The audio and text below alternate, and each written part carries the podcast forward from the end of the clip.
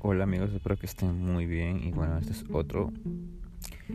Podría decir que no otro, podría decir que es el primer episodio número uno de, de bueno, del canal que estaba creando de podcast.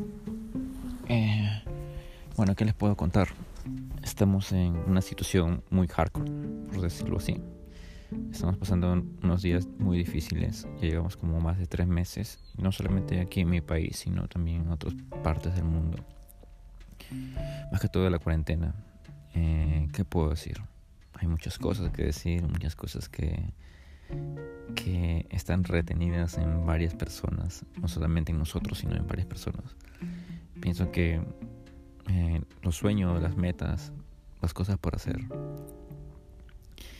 eh, nos han retenido un poco, pero no, no ha podido porque antes de, de todo